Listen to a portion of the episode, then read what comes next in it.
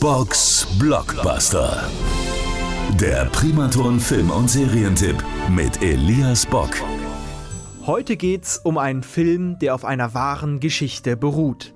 Es geht um den Film Kapitän Phillips aus dem Jahr 2013 mit Tom Hanks als Kapitän Richard Phillips in der Hauptrolle. Der Action-Thriller greift den Piratenangriff auf die Mask Alabama auf. Vielleicht erinnern sich ja sogar einige, das Containerschiff wurde 2009 vor der somalischen Küste von Piraten angegriffen. Die Maersk Alabama war damit erstmals seit 200 Jahren das erste US-Frachtschiff, das von Piraten gekapert wurde.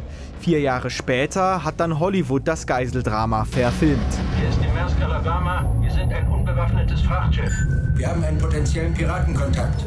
Der Film ist wirklich sehr spannend gemacht. Die somalischen Piraten schaffen es, das Containerschiff in ihre Gewalt zu bringen. Um seine Besatzung und das Schiff zu schützen, begibt sich Kapitän Richard Phillips freiwillig in die Hände der Piraten. Doch die Situation gerät außer Kontrolle, als die Piraten mit dem Kapitän in einem Rettungsboot fliehen wollen. Sieh mich an, ich bin jetzt der Captain. Spannung ist mit diesem Film auf jeden Fall garantiert und Oscar-Preisträger Tom Hanks ist wie immer großartig.